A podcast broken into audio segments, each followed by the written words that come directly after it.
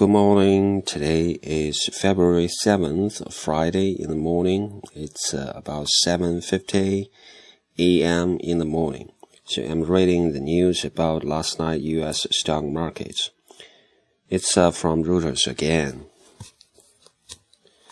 U.S. stocks posted their best day of the year on Thursday after a drop in applications for unemployment insurance boosted confidence in the economy and Dennis results overshot expectations.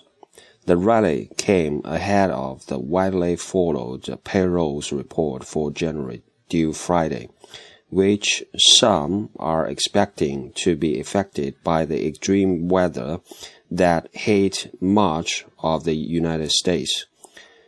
December's number was a much lower than expected 74,000 and an upward revision wouldn't be a surprise.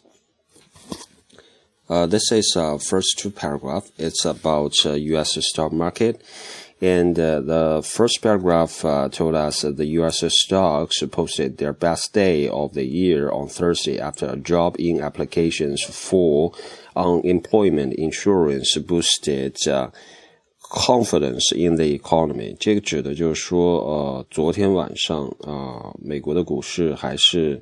呃，创了一个很大幅度的一个上涨。这个是 after a drop in applications for unemployment insurance boosted confidence in economy，就是啊，关于 unemployment applications for unemployment，就是呃失业的这个申请，应该是相关救助金的失业救助金的申请 applications for unemployment insurance。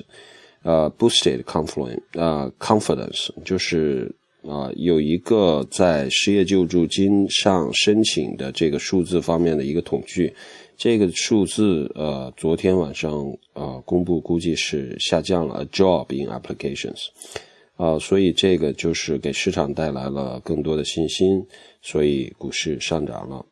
嗯，the second paragraph，the rally。came ahead of the widely followed payrolls report for January due Friday，就是今天晚上 this Friday tonight。呃、uh,，the rally came ahead of the widely followed payroll report，就是今天晚上会公布另外的一个数据，叫做 payroll report。payroll 就是工资的意思，report 就是关关于工资的一个报告。呃，这个是 一月份的一个数据，那么今天晚上会公布。Again, it's about U.S. market. The rally came ahead of，、就是昨天晚上的这个啊、大幅的上涨是在今天晚上要公布的这个就是关于啊、呃、薪金的一个报告之前出现。Ahead of、the widely followed, the widely followed，呃，就是大范围的 followed，就是我估计可能就是它的可能注意的人群会比较多，所以是 widely followed，就是很多人会关注这个呃 payroll report，就是很多呃一个关于薪金的一个报告。Okay, the third paragraph, it's about numbers again, and I will escape that paragraph. Okay, bad weather, recent shop data. Okay, maybe I will read just another one. It's about a company. Of course, it's a U.S. listed company. Should be called uh, Akamai.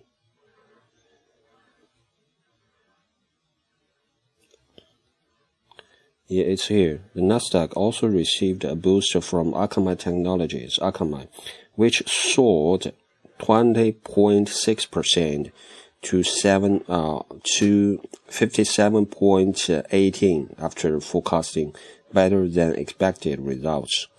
哦，这里提到的阿卡买，它是一个做 CDN 的一个公司。呃，如果你有兴趣的话，你可以在百度上查一下 CDN 到底指的是什么。那么相关中国的公司有两家，一个是新网瑞捷，还有一个是网宿科技。Okay, that's it uh, for today. For this one, at least. Okay, thank you.